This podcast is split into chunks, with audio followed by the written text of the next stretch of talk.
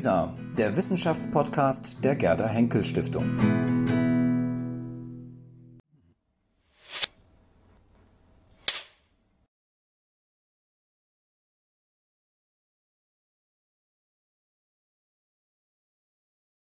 Zweite Ausgabe vom Bücherkeller, Lisa Bücherkeller mit Ulrike Gero. Schön, dass Sie heute wieder da sind in Düsseldorf. Freue mich sehr. Ja, wir haben uns diesmal ein bisschen anders hier arrangiert. Wir haben uns, das letzte Mal haben wir ja gestanden an dem Tisch haben gesagt, vielleicht ist es angenehmer für uns, aber auch für, vielleicht fürs Publikum, wenn wir eher sitzen. Mhm. Probieren wir es mal aus. Mhm. Und wir haben noch eine andere kleine Änderung. Und warten auf das Feedback, ja? Das sowieso, genau. Und haben noch eine zweite kleine Änderung uns vorgenommen. Wir wollen diesmal nicht nur über ein Buch sprechen, wie bei der Pilotausgabe, sondern jetzt bei der zweiten Ausgabe haben wir uns gedacht, naja, vielleicht ist es auch interessanter, mal eher ein Thema zu setzen und dann zu gucken, welche Bücher passen vielleicht dazu. Diesmal haben wir uns drei Bücher ausgesucht ähm, beziehungsweise vor allem Sie, Sie haben die vorgeschlagen. Ähm, ich kann die ja mal ganz kurz nennen und dann können wir vielleicht von einem Buch zum nächsten kommen und das so ein bisschen vorstellen und vielleicht auch mal so ein bisschen kritisch hinterfragen, was uns daran vielleicht gefällt, was uns aber vielleicht auch nicht gefällt. Also das erste Buch, ähm, das Sie vorgeschlagen ähm, heißt Europadämmerung, ist ein Essay des ähm, bulgarischen, mhm. ähm, ist der Politikwissenschaftler, glaube ich, mhm. oder Soziologe, Soziologe mhm. genau, Ivan Krastev. In Deutschland, glaube ich, ganz gut bekannt, weil er immer ganz gerne auf Podien auch vertreten ist.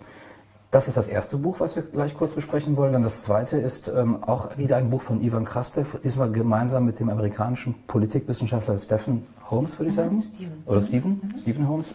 Das Licht, das erlosch, eine Abrechnung. Mhm. mhm. Und das dritte Buch, weil wir dachten, das passt ganz gut thematisch dazu, ist ein Buch von Andreas Reckwitz, dem deutschen Soziologen, den kennt man ja ganz gut seit dem Buch ähm, Die ähm, Gesellschaft der Singularitäten. Mhm.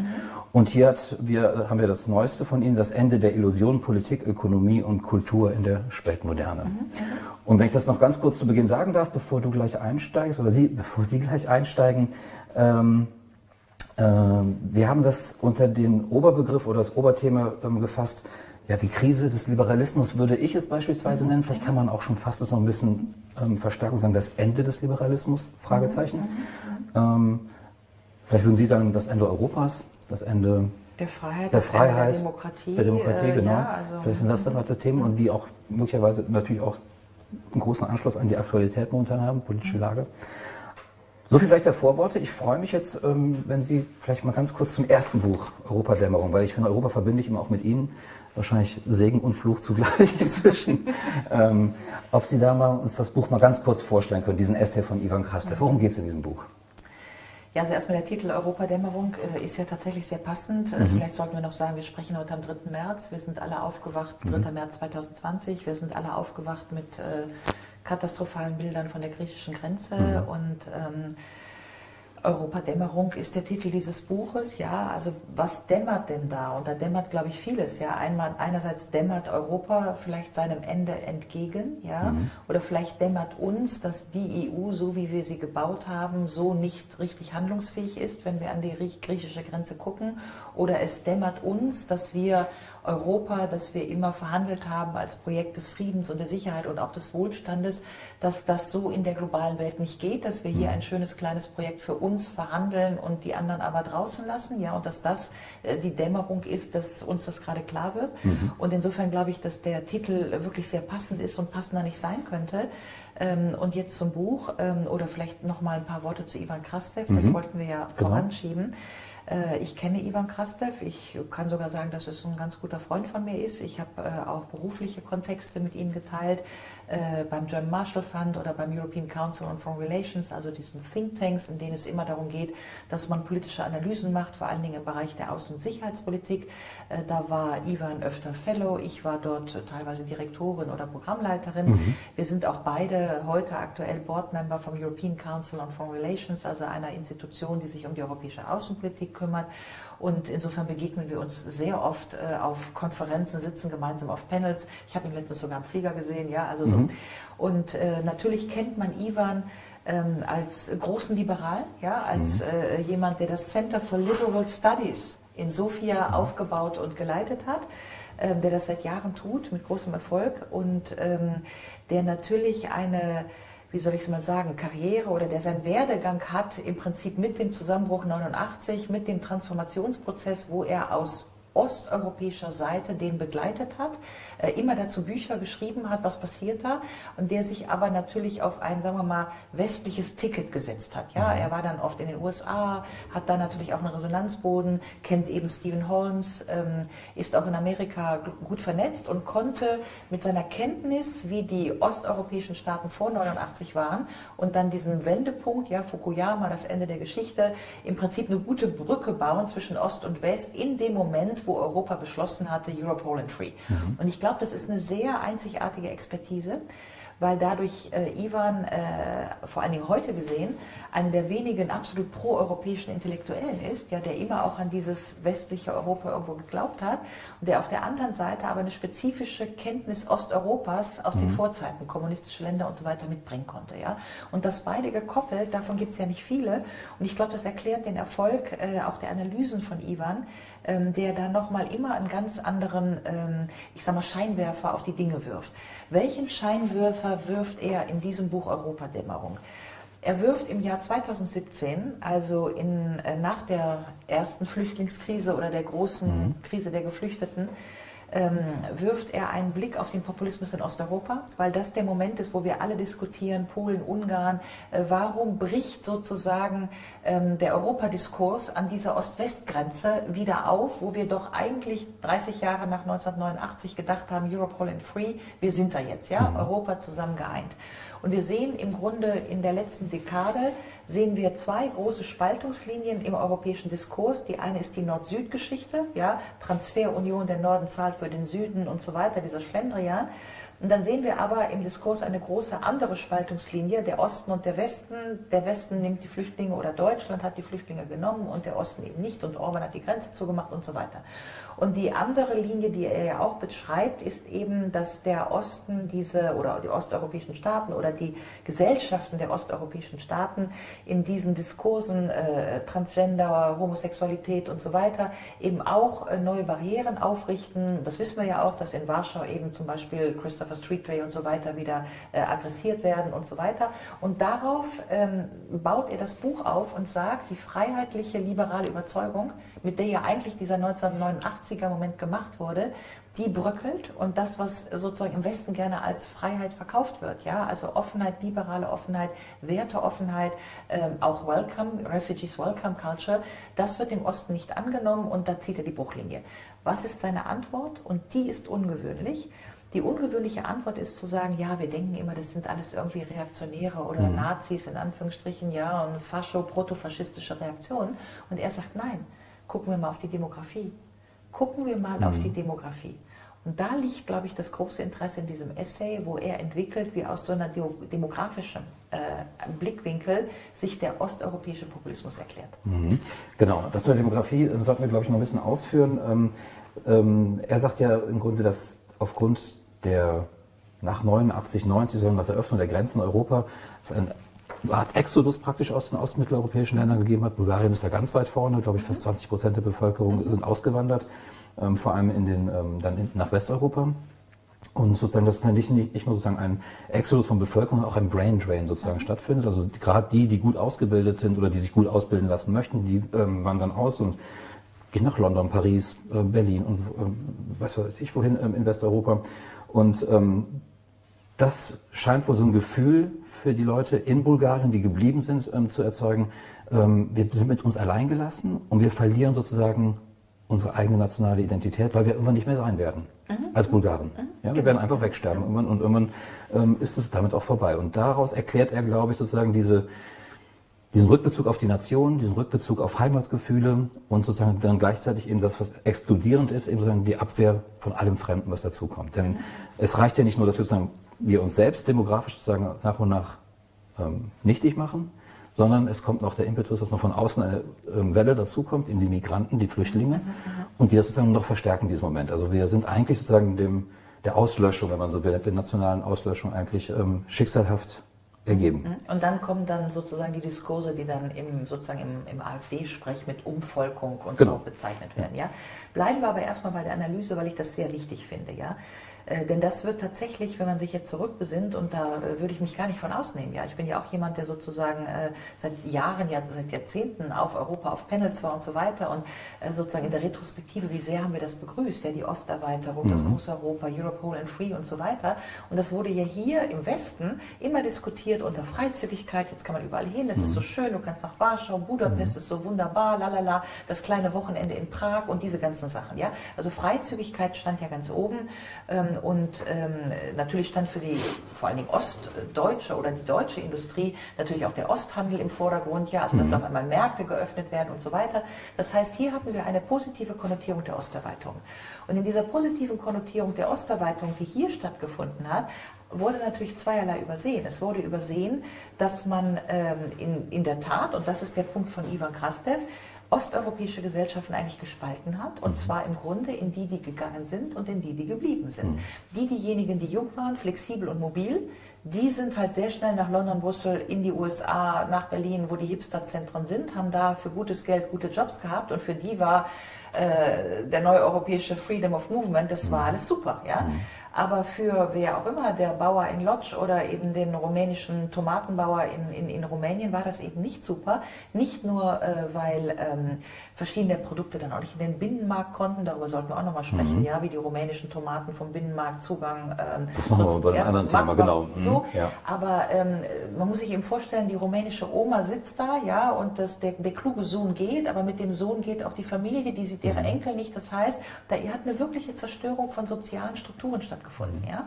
Und das ist natürlich im Grunde dann für jeden greifbar. Wenn das sozusagen so ein gesellschaftliches Phänomen ist, dann ist so jede zweite, dritte Familie davon betroffen. Dann ist das nicht irgendein abstraktes Problem, sondern mein Sohn ist auch in Brüssel und ich sehe mhm. meine Enkel nie. Ja? Mhm. Und ich glaube, das ist ganz wichtig zu sehen. Und natürlich dann der Brain Drain. Ich will nur mal eine Zahl nennen, jetzt nicht von Bulgarien, aber von Rumänien. Ja?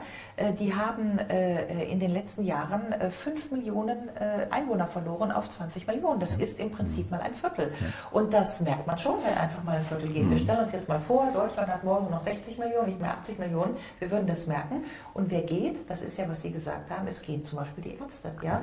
Jede Ärztin, die sich in, in Bukarest am Krankenhaus ausbilden lässt, die weiß, dass sie für ein Vielfaches in Wien arbeiten kann. Die hat ein persönliches Interesse an der Freizügigkeit zu gewinnen. Das ist das Versprechen von Europa, mhm. Freizügigkeit. Sie geht also nach Wien.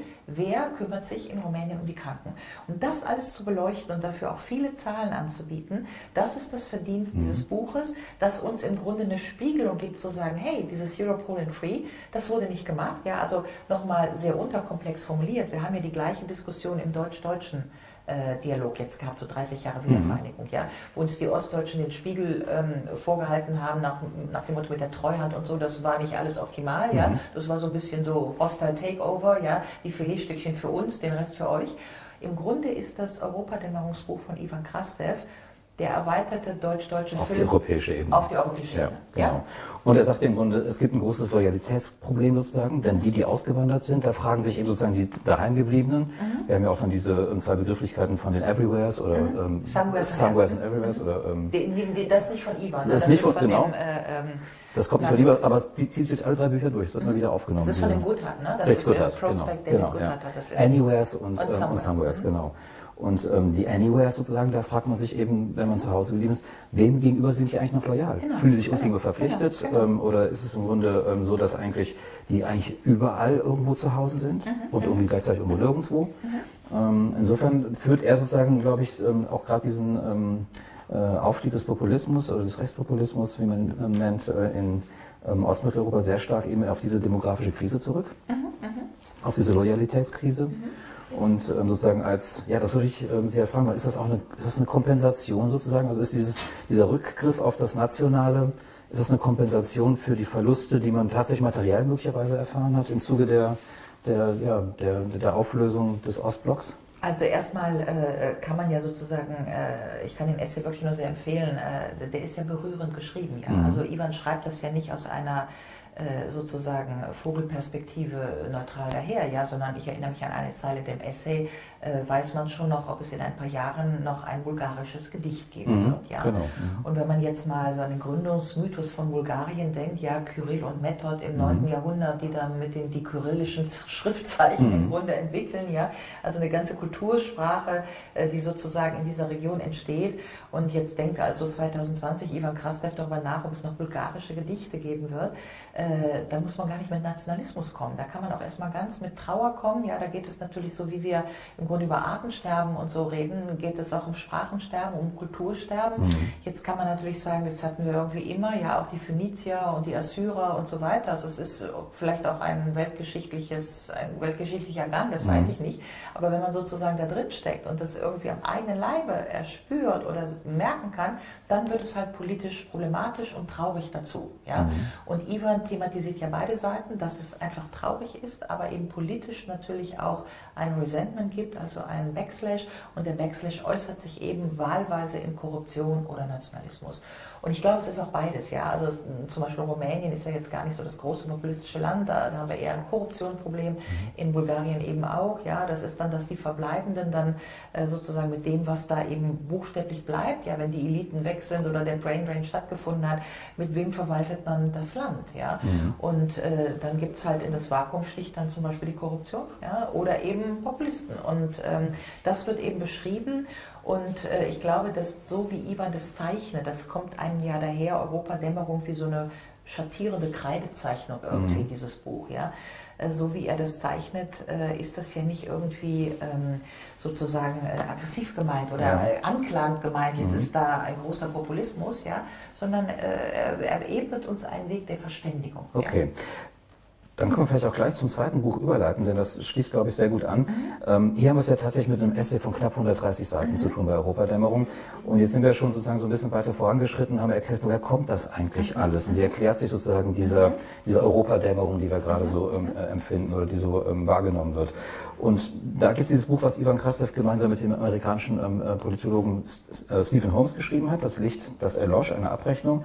Und das ist, geht mehr sozusagen so ein bisschen in die Analyse, finde ich. Ja? Es ist ein bisschen analytischer. Ähm, es hat sozusagen ein großes Leitmotiv, das ist das Leitmotiv der Nachahmung, das äh, erläutere ich gleich nochmal. Ähm, aber es ist bei allem sozusagen Anspruch des Analytischen, die dieses Buch sozusagen hat, ähm, ist es doch sehr journalistisch, finde ich, halt geschrieben. Ja, es ist also sehr, es hat jetzt keine, also es, erinnert sehr so an, an Magazinschreibe, finde ich sozusagen. Ja, auch von der Begrifflichkeit her, da wird mit sehr ähm, äh, harschen Begriffen auch manchmal umgegangen. Adjektive vor allem, finde ich, werden sehr stark ähm, hier verwendet. Ähm, insofern also ist es ein Buch, was, glaube ich, gut lesbar ist für Leute, die auch gerne Zeitung lesen.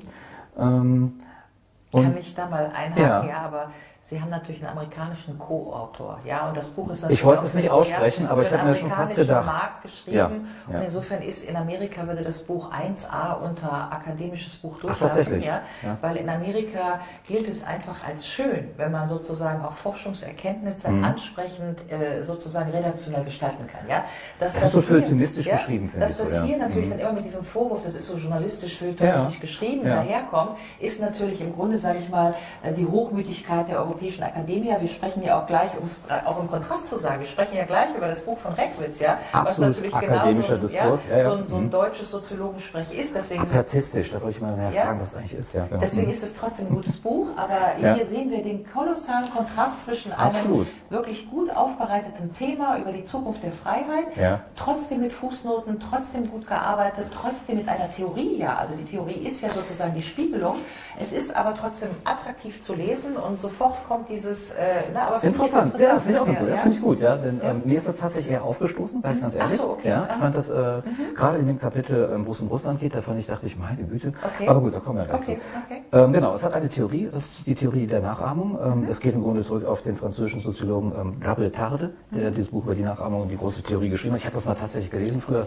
Ich habe weiß nicht, wie ich verstanden habe wirklich, aber es ist ein sehr äh, ähm, schwieriges Buch. Ähm, Lesen, muss ich ähm, zugeben. Genau, und er geht sozusagen, also Garde Tat hat gesagt, Gesellschaft ist eigentlich Nachahmung. Mhm. Ja, ähm, wir, alles, was wir tun, machen wir im Grunde, weil wir irgendwelche Vorbilder haben, die wir nachahmen. Und ähm, das ist sozusagen die Leitidee in diesem Buch, ähm, die hier durchgezogen wird, und zwar exemplarisch an, an drei ähm, ja, Regionen der Welt, würde ich sagen, ähm, oder Player. Einmal macht das an Ostmitteleuropa, mhm. machen die das fest und da exerzieren sie es halt durch, wie weit sozusagen die Nachahmung ähm, eigentlich dazu geführt hat, dass man am Anfang sehr optimistisch war. Wir werden das genau, alles, was ihr im Westen habt, das machen wir bei uns genauso. Wir kopieren das eins zu eins. Dann die große Enttäuschung, dass das nicht alles funktioniert hat. Daraus erwächst dann Frustration und so weiter. Und so erklären die sich sozusagen auch den Aufstieg von Leuten wie Orban oder Kaczynski. Mhm. Ähm, also sozusagen ein, ein, ein, aus einer Enttäuschung heraus, dass die Nachahmung nicht funktioniert hat, dass sie mehr Verluste vielleicht empfunden als Gewinne gebracht hat. Mhm. Ähm, sozusagen kommt dann ähm, äh, dieses populistische Moment auf. Ähm, und das ist ja noch sozusagen dann die Ironie der Sache, dass sozusagen ähm, daraus geschlossen wird, es besteht die Gefahr, dass die, die nachgeahmt wurden aus der Westen, mhm. dass sie plötzlich irgendwann anfangen werden, sozusagen den Osten, also die Nachahmer nachzuahmen. Ja, so interessante Dialektik. Ähm, dann kommt das nächste Kapitel, das heißt ähm, Nachahmung als Enteignung, und da geht es um Russland. Und ähm, das fand ich, fand ich sehr schwierig, das Kapitel, weil sozusagen Russland eigentlich sozusagen unterstellt wird aus einer reinen Bösartigkeit. Ähm, nach, ahmt man jetzt den Westen nach und das tut man nur, um ihn bloßzustellen, um sozusagen zu sagen, so heuchlerisch seid ihr, wir verhalten uns jetzt ganz genauso und das ist der einzige Grund, warum die Russen sich so verhalten, wie sie gerade sich verhalten.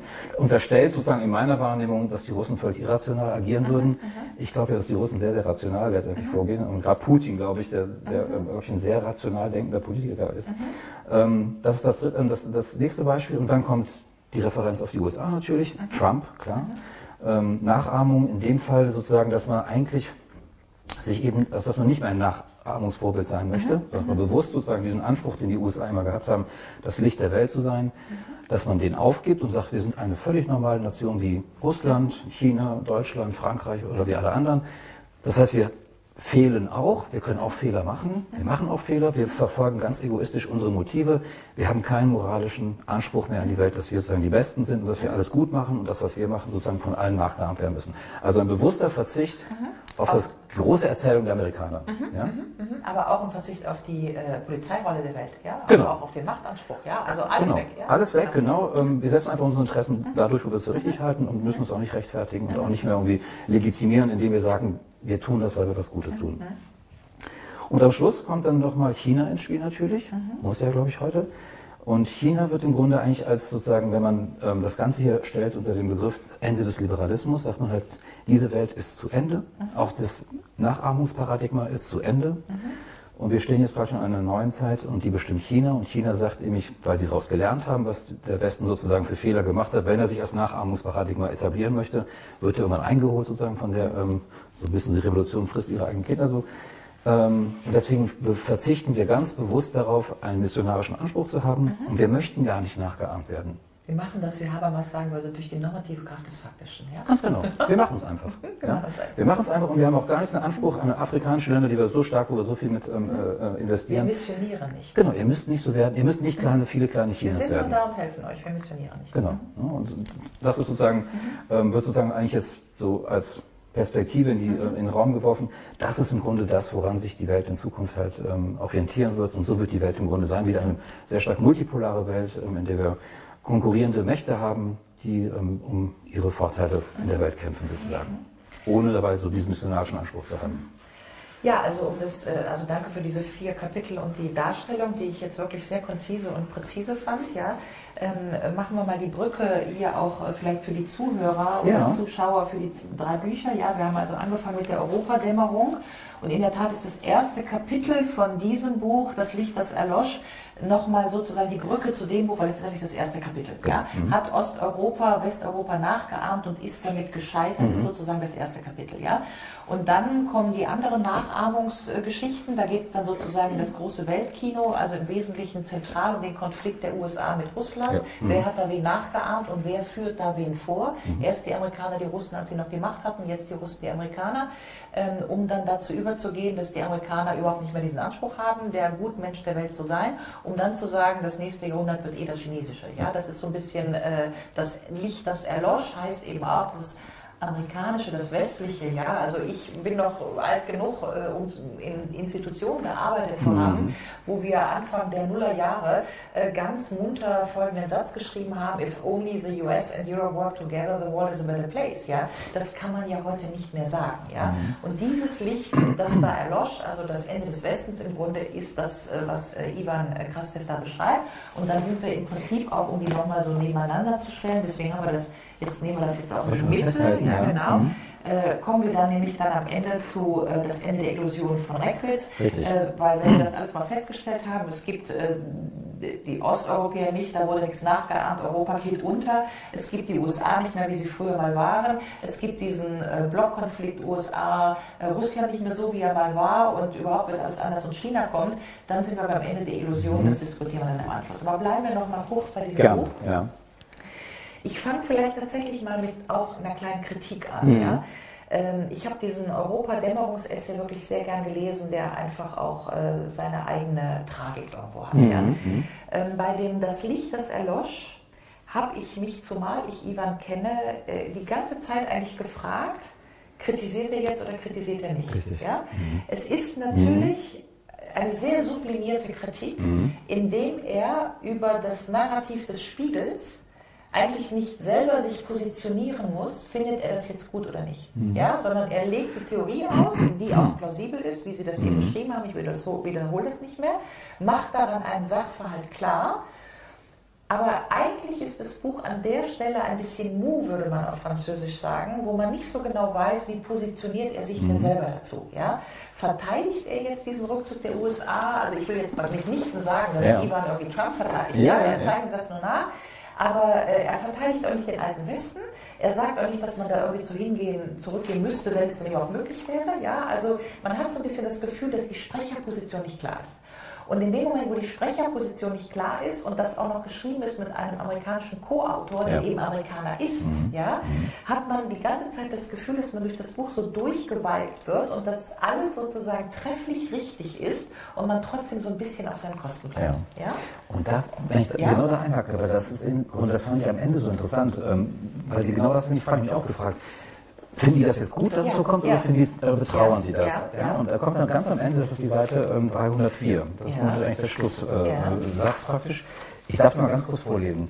Ähm, wir können die weltweit vorherrschende liberale Ordnung, die wir verloren haben, endlos betrauern oder wir können unsere Rückkehr in eine Welt ständig miteinander rangelnder politischer Alternativen feiern und erkennen, dass ein geläuterter Liberalismus, das ist vielleicht auch schon die Brücke gleich zu Reckwitz, ja. wenn er sich von seinem unrealistischen und selbstzerstörerischen Streben nach weltumspannender Hegemonie erholt hat, noch immer die politische Idee ist, die im 21. Jahrhundert am ehesten entspricht. Und jetzt, es liegt an uns, zu feiern statt zu trauern. So, wie schön, dass Sie das ansprechen, weil ich habe an die gleiche Stelle auch zwei Fragezeichen gehabt. ja, gut, ja. Und habe wir haben unabhängig voneinander gelesen. Wir haben unabhängig ja. voneinander gelesen. Wir machen das übrigens für die Zuhörer und Zuschauer nicht abgesprochen. Das sind wirklich ganz spontane Gespräche. Ich wusste nicht, was Sie sagen würden jetzt. Ja. Und äh, ich habe an dieser Stelle, es liegt an uns zu feiern statt zu trauern, ja, über den äh, ähm, sozusagen den geläuterten Liberalismus mhm. sollen wir jetzt also feiern. Mhm. Äh, da habe ich mir als äh, mit Bleistift an den Rand geschrieben, ja, welchen geläuterten Liberalismus denn? Was soll das denn sagen? Es gibt ja keinen mehr, es gibt keine Ideologien mehr und keinen Systemwettbewerb mehr. Es gibt nur noch Konsum, ja, mhm. und der kommt jetzt auch noch aus China mhm. äh, und so weiter. Mhm. Und äh, da kann ich den geläuterten Liberalismus noch nicht mal erkennen. Und da glaube ich auch, jetzt machen wir diesen letzten Satz der Kritik, um zu den positiven mhm. Sachen zu gehen, äh, da bleibt das Buch uns natürlich was schuldig. Ja? Also was soll denn der geläuterte Liberalismus sein? Mhm. Und ist, wenn man schon sagt, der Liberalismus erlischt, ja, ist das Gegenpart zu Liberalismus nicht einfach Totalitarismus. Ja? ja? Und das wird eben in dem Buch nicht benannt, sondern mhm. es, will, es, es, gibt uns irgendwie noch so ein Zuckerstückchen mhm. nach dem Motto, zurück ist nicht mehr, jetzt kommt was anderes, ob wir trauern, lassen wir euch. Ja? Mhm. Das finde ich an der Stelle äh, ein bisschen schwach, sagen wir mal. Ja? Aber gehen wir zurück zu den Stärken des Buches. Bevor wir zu den Stärken kommen, vielleicht ein Punkt noch, den ich noch gerne als kritischen Punkt noch anmerken würde, ist nämlich, ähm, so sehr sozusagen eine sehr nüchterne Betrachtung des Liberalismus, auch eine sehr kritische Betrachtung des Liberalismus und auch gerade derjenigen Träger des Liberalismus sozusagen auch hier ähm, analytisch ähm, ähm durchdacht wird, so sehr muss man ja immer wiederum sagen, dass das ja alles von dem Standpunkt eines Liberalen genau, sozusagen genau, erzählt genau, wird. ja, also, also im genau, Grunde genau. ähm, will man auf der einen Seite diesen Liberalismus als das gute, vorherrschende Prinzip und so weiter dekonstruieren, mhm. aber gleichzeitig argumentiert man aus einer Position heraus des Liberalen. Also es ist, die was gut und was schlecht ist, ist für ihn eigentlich relativ klar. Obwohl er eigentlich sagen würde, ich möchte eigentlich sozusagen davon runterkommen, dass wir sagen, genau. wir Liberalen sind die Guten, die anderen seid die Bösen. Aber letztendlich sozusagen in der ganzen ähm, Beschreibung von unterschiedlichen Konflikten und so weiter, ist der Standpunkt der eines ganz klar festgemeißelten ähm, äh, Liberalisten. Ja? Weil, Oder Liberalen in dem Fall. Weil ja? in den USA ja. auch kein anderes Buch verkaufen könnte. Wahrscheinlich, ja. ja ist das, äh, Aber das ist ja das, was ich eben gesagt habe, dass sozusagen die Analyse ohne eine klare Sprecherposition mhm. daherkommt mhm. und in diesem Fall tatsächlich äh,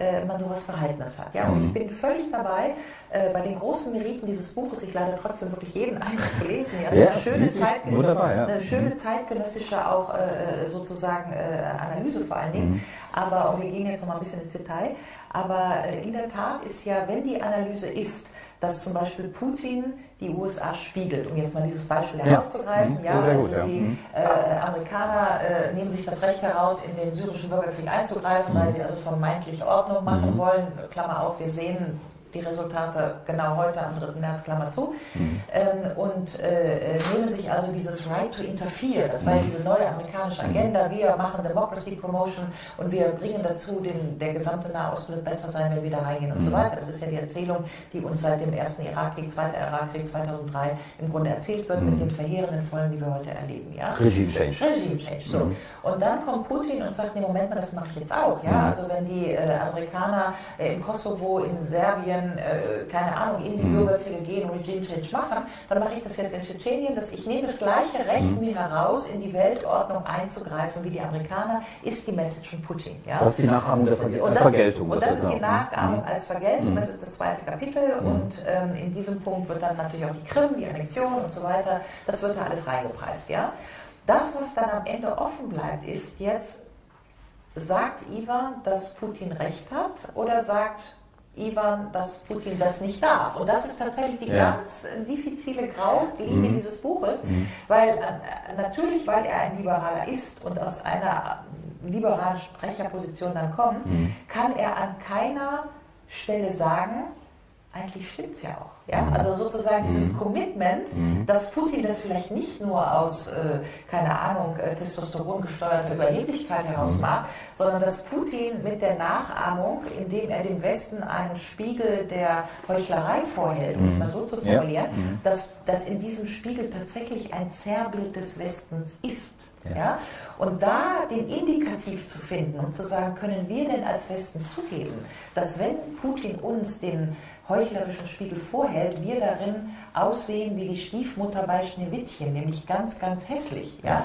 Und dieses sozusagen, ja, das können wir zugeben, mhm. diese Reue, ja, ja, die kommt halt nicht. Und die hat mir tatsächlich ähm, an einigen wenigen Stellen hat die mir gefehlt, weil da dann sozusagen die Linie äh, gezogen wird, ähm, sozusagen, ich bleibe hier im analytischen Bereich, das muss der Leser für sich selber ausmachen. Das finde ich an einigen Stellen äh, ein bisschen problematisch, wobei ich ja weiß, warum es problematisch ist.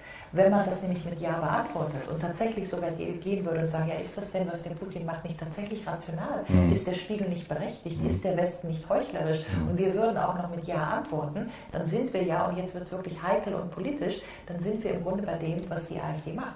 Ja? Putin-Versteher und so weiter. Also sozusagen diese Diskursumdrehung, mhm. dass nicht alles, was aus Russland kommt, schlecht ist und nicht mhm. alles, was aus Amerika kommt, gut ist. Also diese Änderung der Deutungshoheit, in der wir ja mittendrin steht und die eben dann populistisch besetzt wird, das ist ja im Prinzip die, die, die Grauzone, um die es auch in diesem Buch irgendwo geht. Ja, aber ist das sozusagen nicht dann eigentlich dann, also was wiegt mehr, ähm, wer etwas sagt oder was gesagt wird. Also wir bekommen gerade ein Zeichen, wir sollten nicht mehr ja. zu lange vorbei müssen, müssen gucken. Genau, vielen Dank an die Kolleginnen.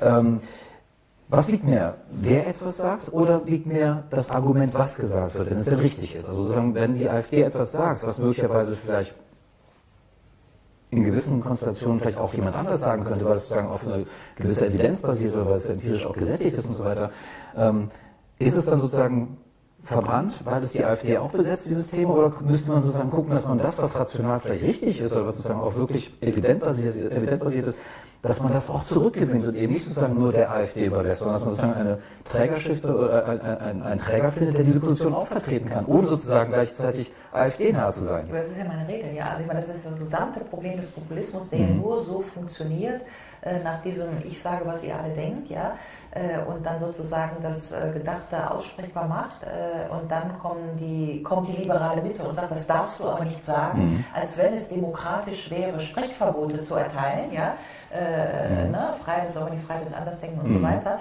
Und insofern würde ich äh, mitgehen zu sagen, das ist diese, diese filigrane Linie, ist nämlich genau die zu sagen, wo ist eigentlich der wunde Punkt, der uns so sticht, weil sie im Grunde recht haben. Ich nehme jetzt mal das Buch raus, um das äh, als generalisierendes Argument nochmal zu verdeutlichen. Ja?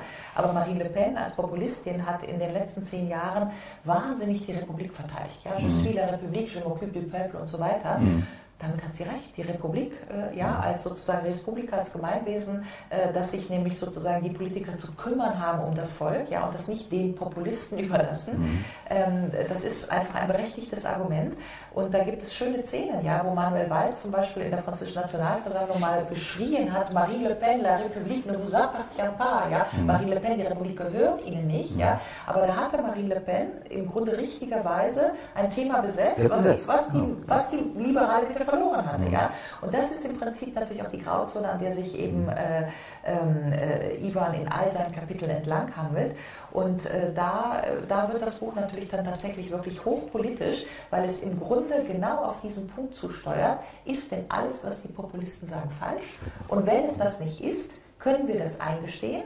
Und wenn es das nicht ist, nämlich falsch, können wir es nicht nur eingestehen, dass es nicht falsch ist, sondern können, Entschuldigung, ist nicht auch. Zuhörer, sondern können wir es als politische Mitte uns diesen Themen wieder zuwenden und sie richtig machen. Ja? Das hieße, wir überlassen äh, die Republik nicht äh, Marine Le Pen. Das hieße aber zum Beispiel auch mit Blick auf die EU, wir überlassen die Europakritik nicht den Populisten, sondern aus der proeuropäischen Haltung heraus sagen wir, diese EU hat Demokratiedefizite, mhm. sie muss reformiert werden. Ja?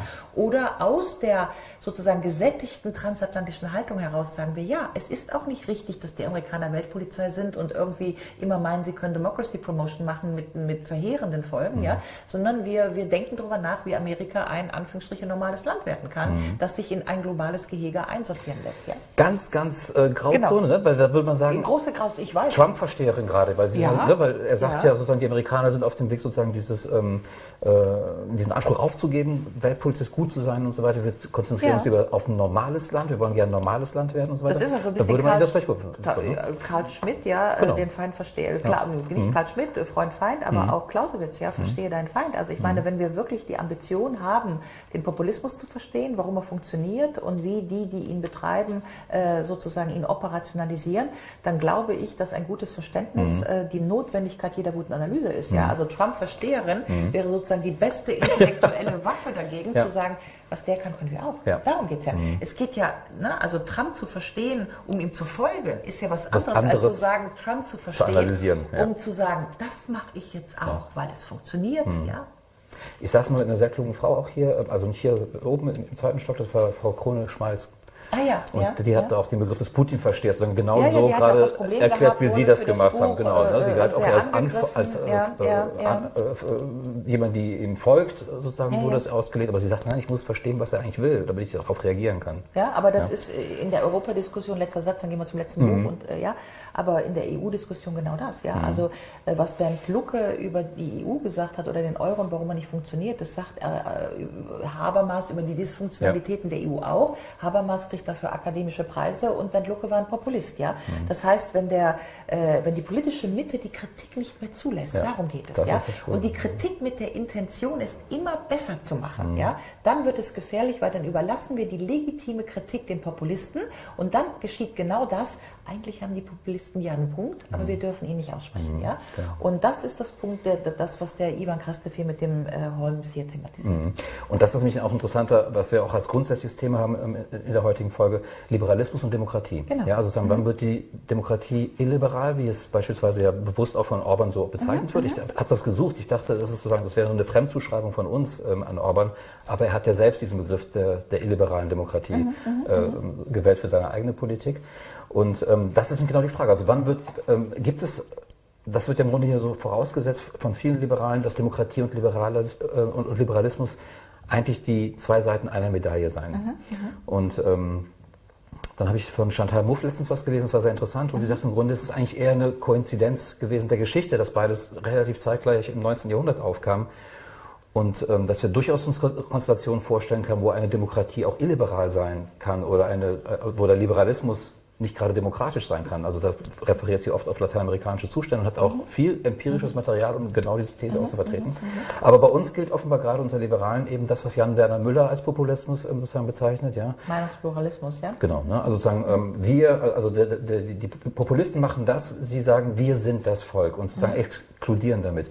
Da frage ich mich aber auch, wenn wir solche Aktionen haben wie ähm, wir sind Europa oder ähm, wir sind mehr und so weiter, wir exkludieren ja auch laufend ja, eigentlich. Ja, ja, ja, ja. Also das ist so der blinde Fleck so ein bisschen, finde ich, bei den Liberalen, dass sie im Grunde eigentlich nicht sehen, ähm, dass sie auf so einer Warte stehen, wir sind eigentlich die Besseren und daraus sozusagen alles ableiten und ähm, sie sagen, ihre eigene explodierenden ähm, ähm, Verhaltensweisen überhaupt nicht mehr wahrnehmen. Deswegen sage ich an diesen Stellen der Diskussion immer, dass der Liberalismus, der irgendwann so im 16., 17. Jahrhundert so in die englisch-parlamentarischen John Locke und so Debatten mhm. gekommen ist, natürlich äh, im Grunde sozusagen ideengeschichtlich gesehen nicht äh, das tragende Prinzip des Kontinents gewesen ist. Ja, das war die Republik, mhm. das ist was anderes. Ja. Das ist was anderes. Platon, mhm. äh, äh mhm. Aristoteles, Cicero, Rousseau, das war die Republik und dann kam der Liberalismus. Ja, mhm. übrigens aus der äh, John Locke aus der britischen äh, mhm. Diskussion. Ja, aber können wir nochmal auf den Liberalismus äh, eingehen und wie dann sozusagen, warum wir das heute als Liberalismus benennen?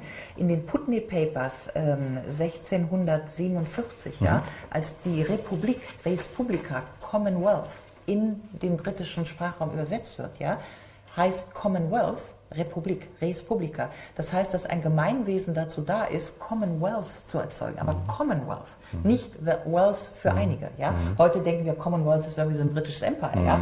Aber das ist die Übersetzung Putney Papers 1647. Und da zeigt sich schon, wie sozusagen wir heute eigentlich davon ausgehen, Liberalismus ist, jeder kann tun, was er will. Wenn er Glück hat, hat er Glück. Ja. ja? Äh, und äh, wenn er gut ist, ist er gut. Und wenn die anderen schlecht sind, dann liegt es an ihnen. Ja?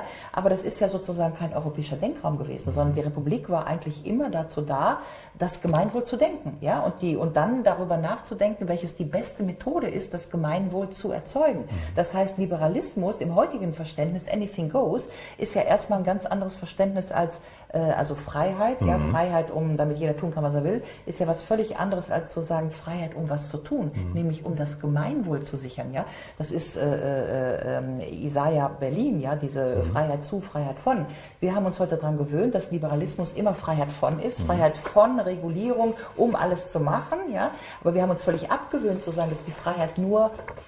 zu etwas da ist, nämlich zur Sicherung des Gemeinwohls. Und das ist der Begriff der Republik, der ja im Prinzip ideengeschichtlich dem Begriff der Demokratie auch immer übergeordnet ist. Mhm. Ja? Weil wenn Sie sagen Republik, ist Res Publica, ist das Gemeinwohl immer mitgesagt, während die Demokratie letztlich nur eine Form ist. Ja? Mehrheitsentscheidung, wer hat jetzt die Mehrheit, wer ist gewählt, Orban und so weiter. Da ist noch nicht mitgesagt äh, Minderheitenschutz, da ist noch nicht mitgesagt mhm. äh, soziale äh, Frage, Egalität, da ist noch nicht mitgesagt Gemeinwohl und so weiter. Ja? Und das äh, ist natürlich in diesem Buch auch äh, vielleicht auch noch so eine kleine Schwäche, beziehungsweise die Diskursschwäche, wenn wir jetzt auf das Reckwitz-Buch zu sprechen kommen. Mhm.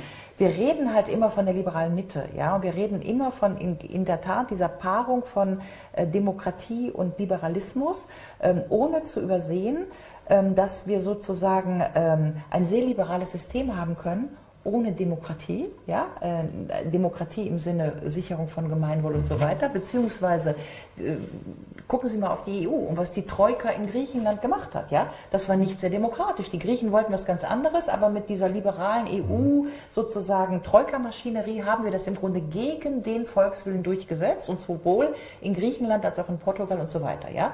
Äh, umgekehrt äh, haben wir jetzt in Orban Demokraten, die legitim gewählt sind nach unseren Ansprüchen mit Mehrheiten, die sich gegen eine liberale Agenda wehren. Ja? Das heißt, wir haben äh, im Grunde Liberalismus ohne Demokratie und wir haben andersherum Demokratie ohne Liberalismus. Und das sollte uns doch vielleicht zu denken ja. geben, ob das das geeignete Tandem ist oder ob tatsächlich der Begriff der Republik nicht so ein schönes Tertium datur wäre, mhm. ja, zu sagen, wenn wir sowohl Demokratie als auch Liberalismus haben, müssen wir was dazu tun?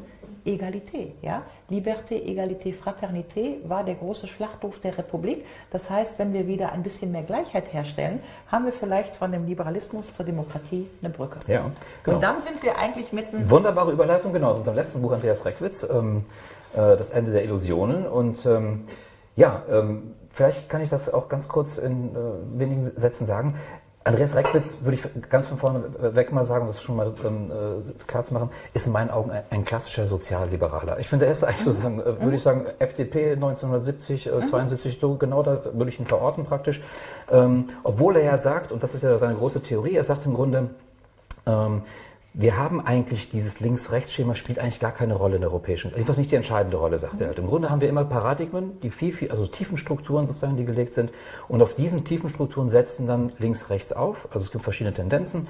Er sagt beispielsweise nach 45 war das zentrale Paradigma das sozialdemokratische Paradigma, würde er sagen, auch wenn Adenauer geherrscht hat. Aber im Grunde war das eigentlich der, das Fundament des Ganzen. Und da gab es dann Tendenzen, entweder war man ein bisschen mehr links oder ein bisschen mehr rechts, SPD oder CDU.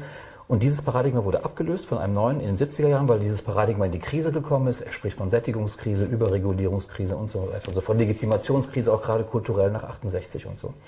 Und dann sagt er, und dann wurde es abgelöst von einem neuen Paradigma und das nennt er das apertistische Paradigma. Ich habe dieses Wort apertistisch mir versucht zu googeln und überall zu suchen. Es gibt es gar nicht.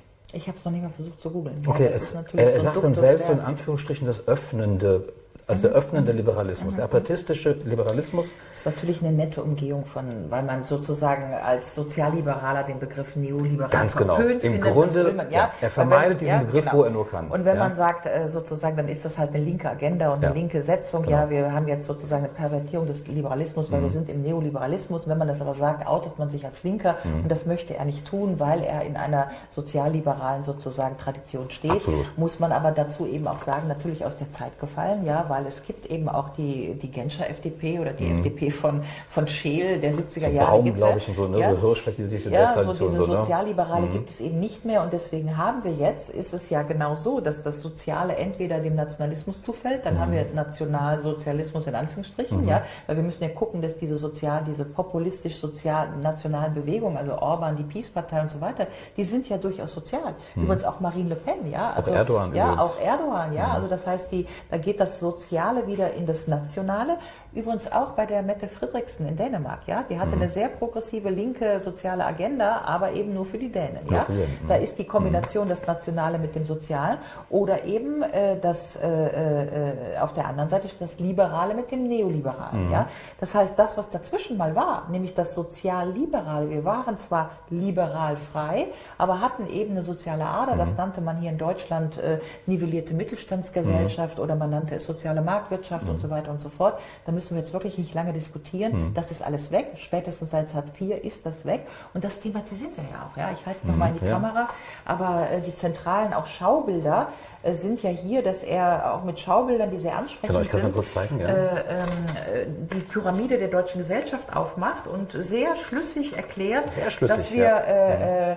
Äh, ja, die verschiedenen Paradigmen beispielsweise. Ja, genau. Ne? Ich wollte es eigentlich in die Kamera halten, äh, diese, diese, diese Pyramide, in der er zeigt, dass wir früher die nivellierte Mittelschichtgesellschaft, mhm. im Prinzip waren 90 Prozent der Leute Mittelschicht, ja. Die waren froh, dass sie in der Mitte waren, dass die anderen so waren wie sie selber, ja. Während heute haben wir eine individualisierte Gesellschaft. Jeder möchte anders sein als die anderen. Ich halte es mal in die Kamera. Mhm. Aber das ist das Schaubild, ja, in, aus dem im Grunde ganz unterkomplex hervorgehen soll. Es gab ein bisschen unteren Rand, es gab irgendwo immer ein bisschen Geldadel und Geldelite, aber dazwischen waren so stabile 90 Prozent mhm. der Gesellschaft und die waren entweder CDU oder SPD, aber irgendwie haben die zusammengehalten, das Gleiche verdient äh, und jeder war irgendwie Lehrer und hatte ein Auto oder was auch mhm. immer. Jedenfalls, es gab eine nivellierte Mittelstandsgesellschaft. Ja? Und das war natürlich eine kompakte Gesellschaft, in der man sich auch nicht spalten musste und über Populismus streiten musste. Und dann geht er um, und das ist das Interessante oder eigentlich auch der, so ich sag mal, der, der, interessante Argument seines Buches. Ich halte es nochmal die Kamera. Er sagt, das hat sich jetzt geändert. Jetzt haben wir ein anderes Schaubild. Und was ist passiert? Sehr unterkomplex haben wir jetzt nicht nur eine Oberschicht, die ein bisschen größer geworden ist als die, die wir früher hatten. Und wir haben wieder eine neue Unterschicht, die auch größer geworden ist als die, die es früher mal gab. Aber das Wichtigste, und das ist der zentrale Punkt mhm. seines Buches, wir haben eine gespaltene Oberschicht. Ja? Und wir haben eine Oberschichtspaltung, sozusagen einerseits nach ökonomischen Kriterien und andererseits nach, äh, sagen wir mal, kulturellen. Kulturellen Kriterien, mhm. ja. Und damit sagt er, man kann durchaus heute sozial noch, äh, also ökonomisch noch Mittelschicht sein. Meinetwegen, man ist, was macht er für Beispiele? Ja, Lehrer in der Kleinstadt oder äh, Rechtsanwalt in der Kleinstadt. Aber das Leben ist sozusagen kulturell entwertet. Mhm. Ja, es ist nicht mehr schick, in der Kleinstadt zu sein. Es ist nicht mehr klein, schick, Kleinbürger zu sein. Äh, es ist nicht mehr schick, äh, keine Ahnung, drei Kinder zu haben, ein Reihenhaus zu haben, ja, sondern man hat halt heute eine Hipsterwohnung in einem hippen Teil mhm. von einer hippen Stadt und so weiter. Möglichst ist man vegan, macht Yoga so. Das heißt, die Man muss gar nicht viel verdienen. Und, und, und, ja, es reicht sozusagen, also, also das kann das aus, es kann es kompensieren. Das, man kann wenig verdienen, aber wenn man so einen genau. Lifestyle hat, der im Grunde Anerkennung genau. für einen verschafft, genau. ist man auch in dieser Klasse, in genau. der neuen Mittelklasse, wie er und sie nennt. Und umgekehrt kann man viel verdienen, aber den Lifestyle nicht haben und mhm. dann passt es auch nicht. Ja? Mhm. Und diese Spaltung der Mittelschicht entlang einerseits sozioökonomischer, aber eben auch kultureller mhm. Kriterien treibt die Kompaktheit der Gesellschaft auseinander mhm. Und, das ist ja dann der Clou seines Buches, führt eben auch zu neuen parteipolitischen Formationen. Mhm. Ja? Weil früher konnte man sozusagen auf der linken Hälfte darauf bauen, dass es äh, Arbeiter gab und darüber waren dann halt die linken progressiven Lehrer und Beamten und so weiter. Das war also die SPD. Und auf der anderen Seite gab es die Bauern und äh, die Kleinbürger und die Handeltreibenden und, und darüber die Industrie, das, das war die CDU. Ja? Wenn sich das jetzt aber auseinanderdividiert, weil Geld äh, nicht mehr, also erstmal weil die Mittelklasse nicht homogen ist, aber auch weil sozusagen Lebens Style und sozioökonomische Kriterien sich überlappen, dann kann es eben dazu kommen, und das erklärt den Populismus, dass jemand, der eigentlich noch eine gute Rente hat oder ein gutes Leben hatte als, keine Ahnung was, Staatsanwalt in der Kleinstadt, der also ökonomisch nicht zu leiden hat, weil das Reihenhaus steht da irgendwo, der trotzdem AfD wählt, weil seine Lebensvita, also sein Lebenswerk entwertet ist, denn es ist nicht mehr äh, schick, äh, Mann zu sein und 40 Jahre verheiratet und die gleiche Frau zu haben und die Frau ist dann auch noch Hausfrau und Mutter und diese ganzen Lebens Sachen werden sozusagen lifestyle-technisch entwertet. Und wenn man mhm. dann noch äh, Fleisch isst mhm. und MeToo nicht so gut findet und so weiter, dann ist da eine kulturelle Entwertung und das transportiert sich in ein populistisches Votum. Und ähm, insofern macht er da den interessanten Punkt, dass das populistische Votum natürlich nicht nur davon abhängig ist, ob man so ein äh, Modernisierungsverlierer ist, also ökonomisch, ja. Und da äh, kommt die interessante Doppelung zustande. Genau, ähm, also ähm, tatsächlich ähm, möchte Reckwitz, das ist so mein Eindruck gewesen, er möchte eigentlich den Liberalismus retten. Mhm, ja, und er sagt, er ist jetzt in dieser großen Krise jetzt, weil ja, ja. dieses Paradigma, das jetzt halt seit 70 herrscht, ähm, auch sich langsam wegbröckelt, mhm. es verliert sozusagen seine Fundamente. Und er fragt halt, was kommt danach? Mhm. Und er möchte am Ende, ähm, da haben wir uns ja vor allem drauf konzentriert, das letzte Kapitel, möchte sozusagen so ein bisschen einen Vorschlag machen, wie vielleicht das nächste Paradigma aussehen könnte. Und das macht er ja im Grunde so, dass er eigentlich den Liberalismus retten möchte, indem er mhm. sagt, wir müssen eigentlich sozusagen jetzt korrigieren. Mhm. Ja, wir müssen also die Verwerfung, die der Liberalismus, der Neoliberalismus erzeugt hat. Neoliberalismus wieder zu genau, Sozialliberalismus. Wir brauchen wieder, genau. genau, das kann man so ganz kurz und knapp sagen. Also wir müssen wieder mehr regulieren. Ja, wir müssen sozusagen ökonomisch, äh, nee, nicht ökonomisch, wir müssen sozial, das ist interessant. Er sagt nämlich nicht ökonomisch regulieren, wir müssen sozial mehr regulieren, sagt er, und wir müssen kulturell mehr regulieren. Das heißt, die Leute, die vielleicht mit der ganzen Kultur in den urbanen Zentren nicht so viel anfangen können, die das irgendwie vielleicht abstoßend finden oder sich selbst da nicht repräsentiert fühlen, ähm, die müssen wir irgendwie wieder zurückholen. Also wir müssen auch kulturell ein bisschen mehr eingreifen, sagt er. Wirtschaftlich bleibt aber alles am Alten. Ja, also die Dynamisierung der, der Märkte, Globalisierung und so weiter, das ist alles richtig, das muss mhm. bleiben. Und das finde ich ist auch bei ihm so ein bisschen der blinde Fleck. Also ich glaube, da, da, da verbindet er die Dinge, die vielleicht auch möglicherweise Ursache und Wirkung ähm, erzeugen.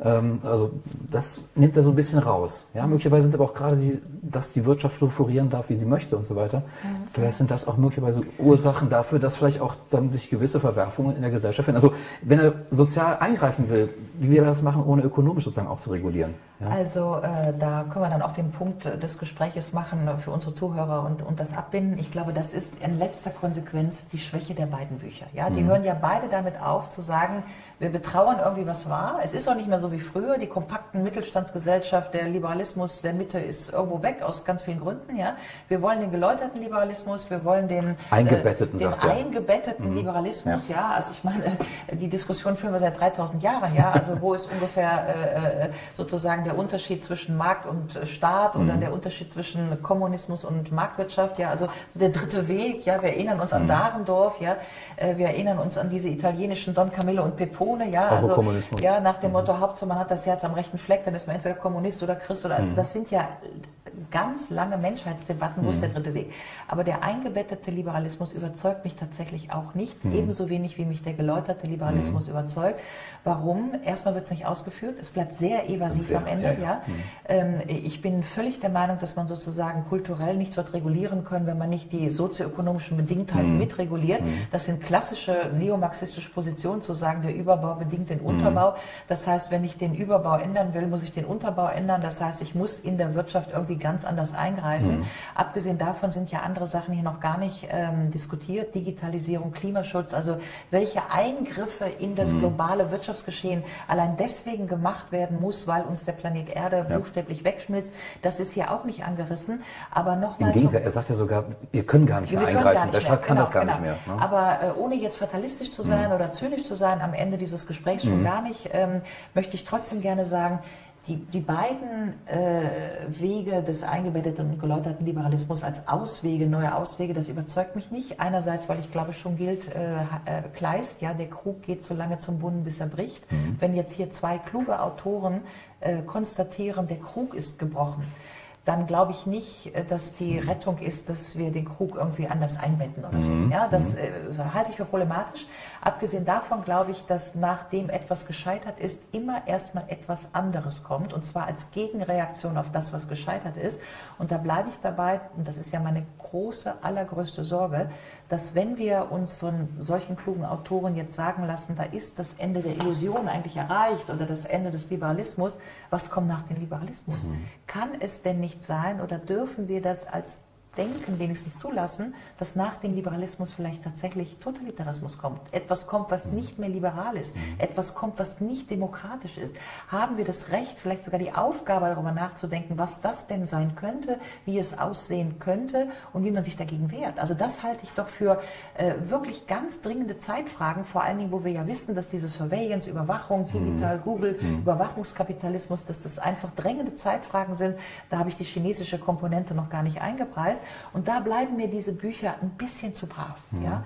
Und insofern ähm, würde ich mich freuen, wenn die Zuschauer sich darüber oder Zuhörer ein eigenes Bild mhm. bilden, ob das äh, zu brav ist äh, und ähm, wie man vielleicht auch nochmal anders an dieses Paradigma herangehen kann. Dem möchte ich eigentlich gar nichts mehr hinzufügen. Vielen Dank für dieses, äh, ich fand, sehr schöne Gespräch, mir hat Spaß gemacht. Ja, es war wieder sehr spannend. Ich danke der Henkel Stiftung, ich danke äh, äh Ihnen, ja. Ja, ich danke Ihnen, dass Sie immer den Weg auf sich nehmen und wirklich hierher kommen und äh, dass Sie hier die Zeit dazu finden, das mal zu besprechen. Und bin sehr gespannt, was wir uns als nächstes Mal aussuchen wollen. Wir haben, glaube ich, schon einen Termin, irgendwann im Mai, wenn wir uns wieder treffen. Ja. Aber wir haben die Bücher noch nicht festgelegt und das überlegen wir nochmal, glaube ich, gemeinsam. Aber wir haben schon mal auch in die ja. Richtung gedacht. Haben wir eben auch schon mal gesagt. Für ne? die Zuschauer ja. auch interessant, jetzt mit Liberalismus, Demokratiedebatte. Mhm. Und wir haben ja gerade versucht, äh, darüber nachzudenken, ob dieser sozusagen theoretische Überbau ohne ökonomische Unterbau äh, funktionieren kann. Und wir haben tatsächlich darüber gesprochen, dass wir beim nächsten Mal mal so zwei, drei Bücher vorstellen mhm. wollten, die eher so in den, Be Bereich der Gemeinwohlökonomie gehen. Ja? Also mhm. äh, kritische sozusagen äh, äh, Alter Ökonomikbücher und die mal, die kommen ja jetzt, ist ja ganz interessant, ja, ja. Debatten über die Kommune, Debatten über mhm. die Republik, Debatten über äh, äh, Degrowth und so, das findet ja auch alles statt. Und vielleicht können wir zwischen dem, was wir heute besprochen haben, nämlich dem, was kommt nach dem Liberalismus, äh, da einfach mal nächstes Mal schauen, ob wir sozusagen den sozioökonomischen Unterbau beleuchten, ja, was sich da ändern müsste, damit der Überbau ein neues, schönes Paradigma wird. Sehr schön. Und das machen wir vielleicht dann im dritten Stock im neuen Heim, wenn wir umgezogen sind. Und dann äh, passt das auch schon mal äh, von der Örtlichkeit ganz gut. Ja, vielen Dank und dann freue ich mich aufs nächste Mal. Super, danke. Danke.